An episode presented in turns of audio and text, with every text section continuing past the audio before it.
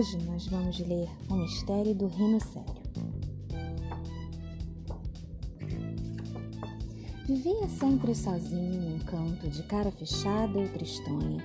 Às vezes cantava um canto e tinha um jeito de quem sonha. Seu nome, Zionte, o rinoceronte. O rinoceronte sério, o rino sério. Quando o elefante, num roupante sem sentido, distraído, deu uma trombada, com a tromba virada e caiu de lado emborcado na ribanceira, não se machucou.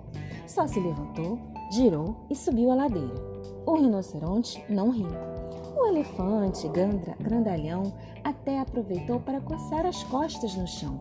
Achou engraçada a trombada que deu, olhou para o céu, abriu um sorriso e depois até riu. Mas só o zionte, o rino, não riu.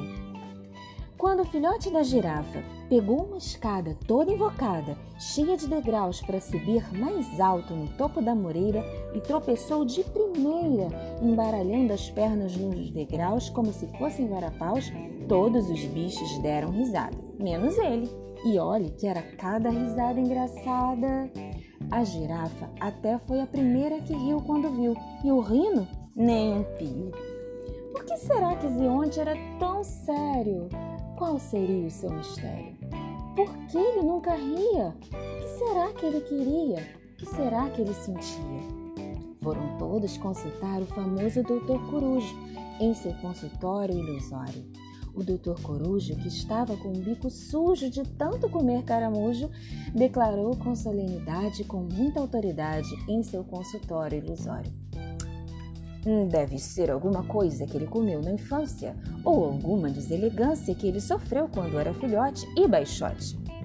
E, depois de devorar uma paçoca de minhoca, o doutor Corujo perguntou, sem mais, aos outros animais: Quem é que sabe mais da infância, na vida vivida de Zionte, o triste rinoceronte, o rino que não ri? O hipopótamo, Potamo, se lembrava o rinoceronte Zionte nasceu perto da pequena fonte, que fica perto da pequena ponte, que fica perto do grande monte.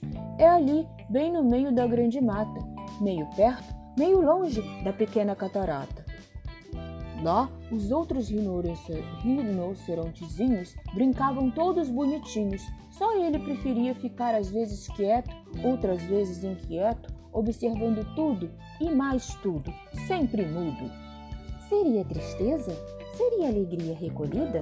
Ou ele só estava apreciando a beleza que a natureza guardava mais escondida e que só ele sabia enxergar quando fitava o ar? Quando os outros tinham fome, ele tinha sede. Os outros na cama, ele na rede. Os outros com sede, ele com fome. Ele, sempre sério, sempre um mistério. Zionte, o rinoceronte.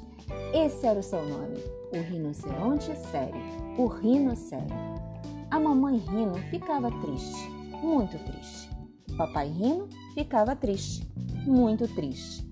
Daquela tristeza tão triste que existe, eles não sabiam o que achar, nem o que pensar, nem o que dizer. O que ia ser daquele rinocerontezinho quando ele acabasse de crescer? Sempre que podia, Zionte voltava para perto da fonte, que ficava perto da ponte, que ficava perto do monte. Era a mesma fonte que tinha visto o pequeno rino nascer. Uns diziam que era água, outros diziam que era praga, outros ainda que era por causa das folhagens e das vagens que ele comia sempre que podia. O fato é que ninguém sabia se ele era só sério, ou se era timidez, ou se ele era só triste, ou se. o que seria? Nem ele mesmo sabia que coisa seria que lá dentro ele sentia. Então um dia Logo depois que amanheceu, uma coisa aconteceu. Foi o grande pavor, o grande medo. Chegou um caçador se esgueirando em segredo, e atrás deles vieram trazendo todos os horrores vários outros caçadores. Os animais todos fugiram, muito espertos, uns para o fundo da floresta, outros pela areia dos desertos. O dia não estava para festa.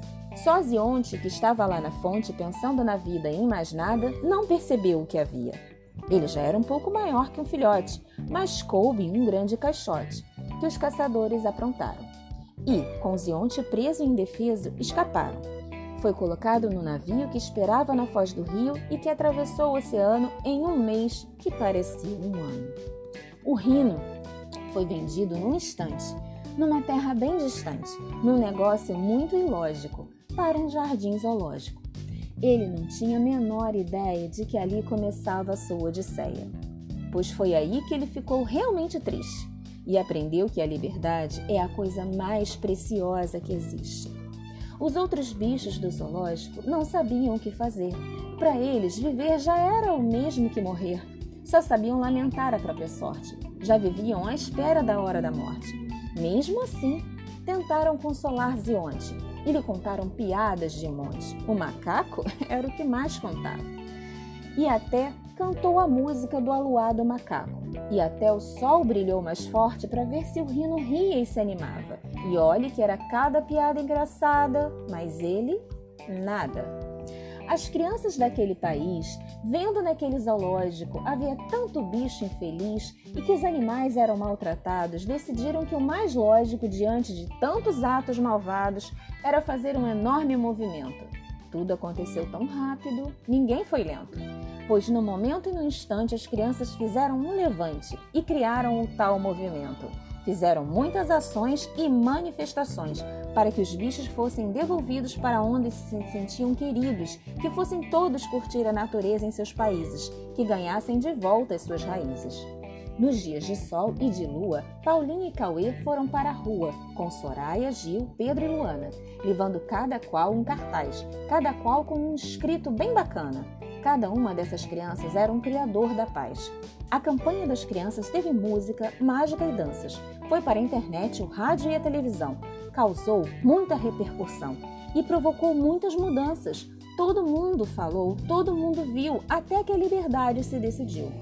E foi assim que Zionte, o rinoceronte, voltou para junto da sua fonte, que ficava perto da ponte, que ficava perto do monte, no meio da grande mata, meio perto, meio longe da pequena catarata.